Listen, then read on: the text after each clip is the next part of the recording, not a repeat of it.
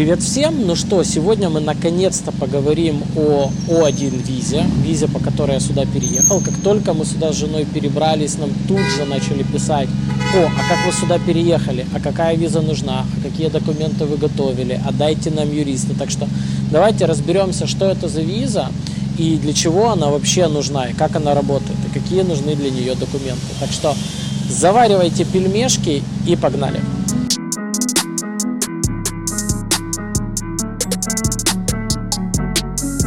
Так, и давайте все-таки определимся, что такое О1 виза. Точнее, она называется, именно та виза, которая у меня, она называется О1Б. Это виза, которая дается талантливым людям, скажем так. Она так и называется. Extraordinary uh, Ability. То есть люди, у которых есть талантливые какие-то способности. По этой визе мы как бы просто попадаем под нее. Но по этой визе может податься актер, музыкант, э, я не знаю, наверное, игрок в покер, а, парикмахер, мастер перманентного макияжа, а, не знаю, комедийная какая-то личность, а, певец, то есть кто угодно, у которого есть какие-то таланты, и они экстраординарные, скажем так. То есть эта личность отличается от других личностей своими какими-то выдающимися способностями. Это не иммиграционная виза, которая вам позволяет, дает разрешение, точнее вам, на три года приехать сюда, жить здесь, работать, соответственно, платить налоги в течение трех лет.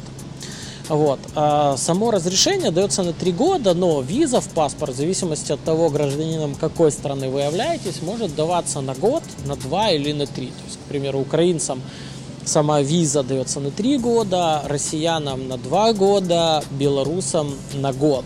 Хотя разрешение трехлетнее. То есть единственное, что украинцы раз получили и пока действует разрешение, могут здесь жить, въезжать, выезжать, а, допустим, россияне либо белорусы, им придется либо они имеют право здесь, после того, как закончилась годовалая виза, они имеют право здесь остаться, жить, работать, но они не смогут просто приезжать, выезжать, либо им придется дополнительно выехать, чтобы еще раз получить эту наклейку в паспорт и вернуться обратно. А что дает вам эта виза? Как я уже говорил, она вам дает возможность абсолютно официально приезжать сюда со всем материалом, работать, участвовать в конвенциях, жить и работать, зарабатывать здесь деньги. Единственный такой нюанс, а, как минимум в моем кейсе, я сейчас говорю только за себя, да, то есть а, моя виза прикреплена к одному месту работы. То есть по-хорошему я не имею права работать в других студиях, я прикреплен только к Love Machine и работаю только в ней. То есть ни о каких госпотах не идет речь, то есть это как бы запрещено да, работать официально, быть трудоустроенным официально в других местах тоже запрещено. То есть вы имеете право работать только в одном месте.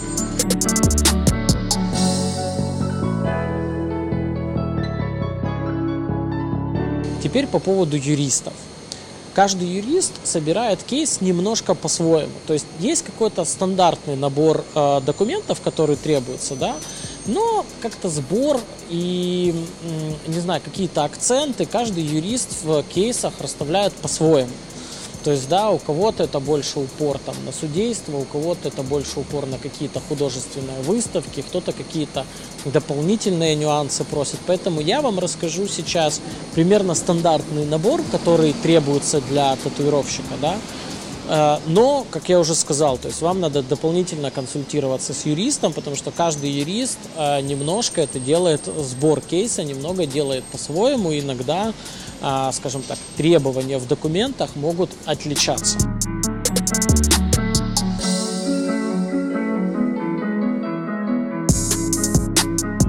По срокам. А, в среднем это занимает примерно от полугода до года. Как в предыдущих видео я говорил, занимает это примерно, потребуется примерно ну, около 5-10 тысяч долларов. Да? А сразу хочу вам сказать, что мы сейчас начнем говорить по поводу документов, которые нужны для этого кейса. И я бы вас хотел такой небольшой совет в самом начале дать, что собирайте эти документы в принципе для себя. То есть, а, что я имею в виду? Несмотря на то, соберетесь вы делать, оформлять эту О1 визу или нет, или вы захотите переехать в другую страну, или даже не переехать в другую страну, а, к примеру, э, не знаю, легально поехать на длительный срок работать, да, то есть все вот эти вот сейчас нюансы и документы, о которых я буду говорить, в принципе, собирайте для себя, потому что мы мастера чаще всего, да, по крайней мере, я для себя, очень много моментов упускал. То есть, получая где-то какую-то награду, либо участвуя в жюри, у меня практически не было фотографий. То есть, потом доказать, что вы действительно какая-то неординарная личность, если у вас нету документов, очень тяжело.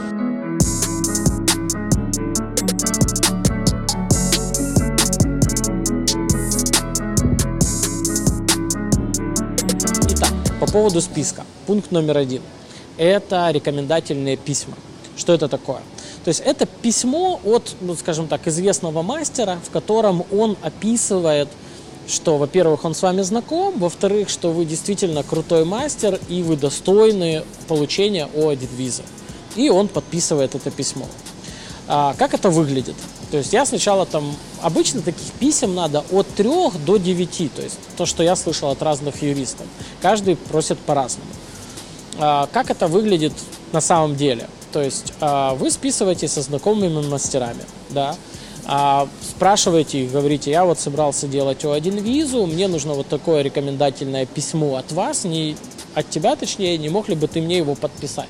Если мастер говорит, да, окей, соглашается, то есть я себе составлял список мастеров, которые мне дали добро, я списывался с юристом, озвучивал как мастер, а, как я с мастером познакомился, вот.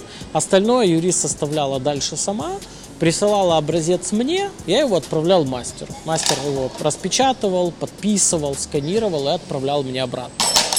Какой нюанс и пункт на самом деле есть в этом во всем? Это то, что большинство мастеров, они на самом деле заняты. То есть, если вы захотите получить письмо от какого-то достаточно известного мастера, готовьтесь на то, что от одного мастера может занимать и месяц, и два.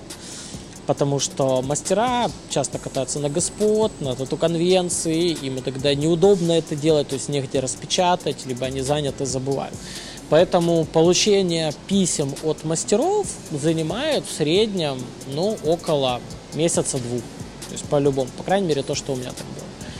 Второй момент, то, что требует э, вот этот вот список для получения О1 визы, это награды.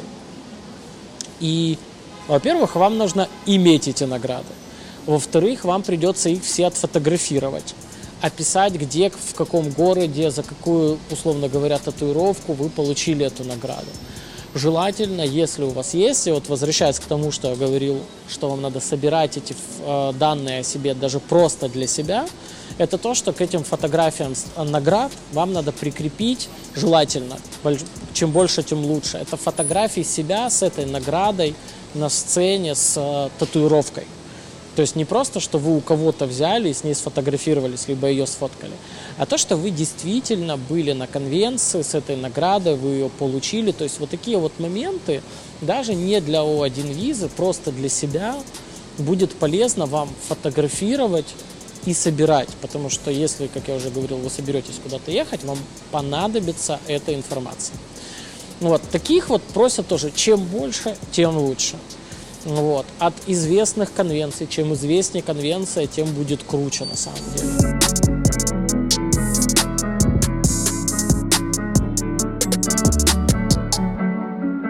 Третий пункт, который немаловажен, а как до меня доходили слухи, иногда даже важнее, чем награды, это жюри.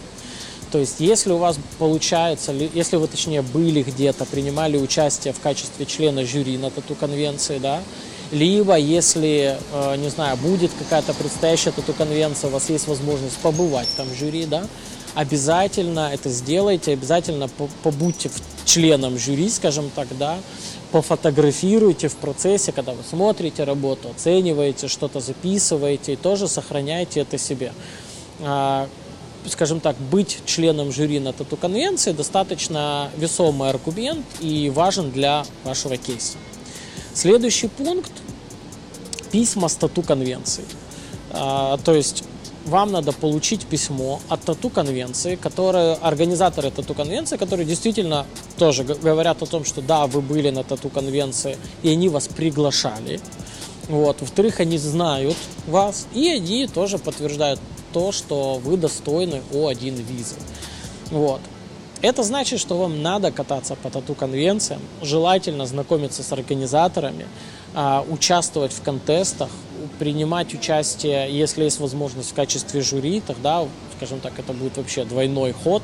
А, вы, вы письмом от организаторов конвенции и подтвердите то, что вы действительно были на ней, то, что вы принимали участие в качестве жюри, и действительно организаторы а, вас, скажем так, котируют как достойного мастера. Еще один немаловажный пункт, а, четвертый уже, наверное, я уже в них запутался немного, это письма от ваших спонсоров.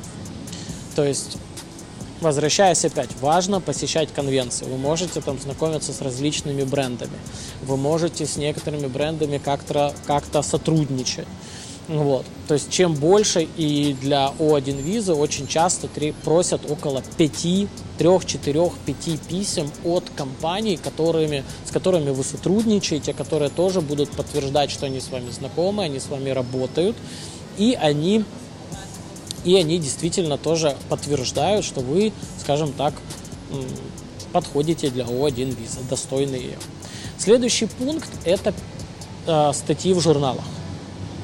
А статьи в журналах, которые интернет-журналы, либо печатная версия. Печатная версия, конечно, лучше. Интернет воспринимает чуть так, менее серьезно. Вот. А нюанс такой, что статьи журнала тоже сохраняйте, сканируйте. Вряд ли вас будут просить принести оригинал журнала. Но отсканировать статью, в которой либо статья о вас, либо в журнале статья о конвенции, в которой вы брали участие, что-то выиграли, и там есть упоминание, это будет очень важно. А статьи, если они не на английском языке, и если это любой другой язык, вам надо будет через лицензированного переводчика официально перевести статью на английский язык. То есть, если статья полностью у вас, вам надо будет ее перевести. Если в статье вы упоминаетесь, мне юрист говорил, что переводить не надо. Но, как я уже говорил ранее, упомяну еще раз, в любом случае я не юрист. Перед тем, как соберетесь делать документы, собирать кейс, подаваться, обязательно а, консультируйтесь с юристом. И кейсы такого плана собирайте желательно только через юриста. Это моя личная рекомендация. Как я уже говорил, один из пунктов – это статьи в журналах. Это может быть тату-журнал, это может быть не обязательно тату-журнал, но чем журнал известнее, тем лучше, потому что неоднократно были такие случаи, когда а, офицеры в консульствах да, рассматривали ваш кейс и на тату-журналах они могли посмотреть и сказать, ну, мы не уверены, что этот журнал является международным, вот, поэтому мы эту статью можем не учитывать. Странно, это очень странно, потому что все будет зависеть как с получением визы туристической, так с получением этой О1, О1 визы. Все будет зависеть от офицера, от человека, который не разбирается в татуировке, и от его настроения.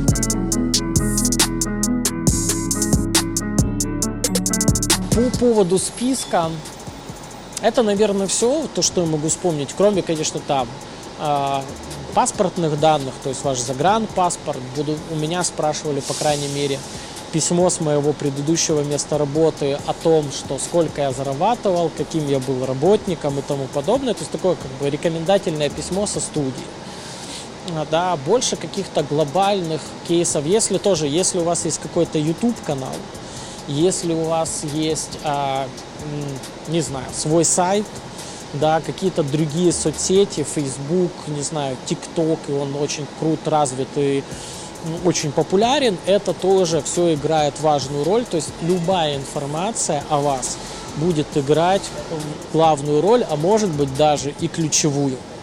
Вот, если вы где-то делали какие-то выставки, это идет в кучу. Вот, собирая вот такой вот кейс, плюс еще юрист параллельно, юрист тоже ищет какую-то информацию о вас.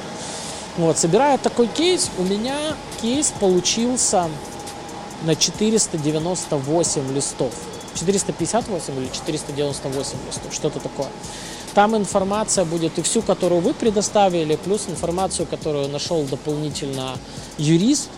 Вот. И с вот таким вот, вот такой толщины кейсом реально вы едете в консульство. А, эту информацию перед тем, как податься в консульство, эту информацию заранее юрист высылает туда, то есть быстрее всего, а, поедя в консульство с вот таким вот кейсом распечатанных бумажек, а, там уже быстрее всего с ним ознакомились, но с собой, тем не менее, их надо привести на тот случай, если вдруг офицер в консульстве захочет пересмотреть что-то, посмотреть, перепроверить, я не знаю, а вдруг понадобится ему еще раз взглянуть на это все. Поэтому вам в любом случае надо вести. У меня интервью в консульстве было достаточно простым. То есть оно занимало, ну не знаю, 10-15 минут от силы, наверное. Вот, я приехал с вот такой стопкой бумажек, положил, спросил, надо, не надо. Мне как бы вроде так женщина достаточно серьезно ответила, что нет, не надо давайте свою только паспорт. Вот, я подал свои документы, она посмотрела на это все, такая, а типа, кем вы будете работать? Я говорю, татуировщиком. Она, о, татуировщик, круто, здесь такая помарочка, здесь достаточно любят татуировки, и хороших татуировок мало, если вы идете с крутой работой, и ее видно прям, да, то есть люди на это прям обращают внимание.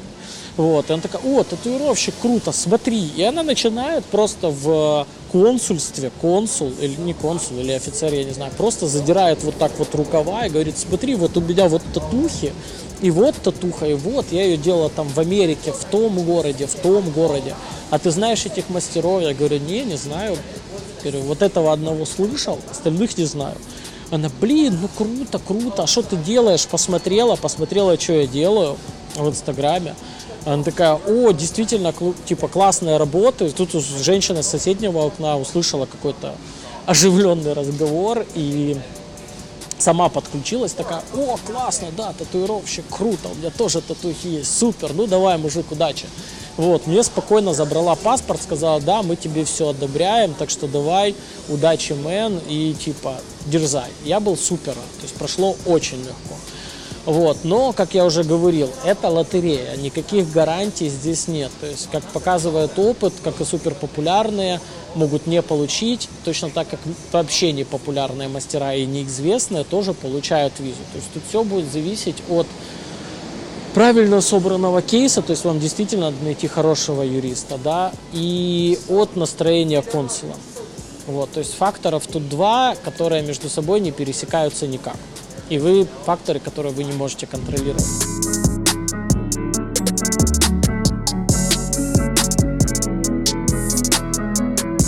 Список вот такой. Если остались какие-то вопросы, пишите в комментариях, я на них либо отвечу в письменном виде, либо запишу отдельно ролик. А, вот.